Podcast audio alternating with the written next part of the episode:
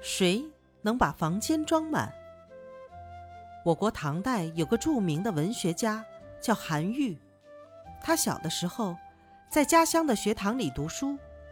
一天，教书先生给了每个学生一个铜钱，让他们各自去买一样东西，看谁买来的东西能把一间屋子装满。放学以后，学生们争先恐后的到集市上去了。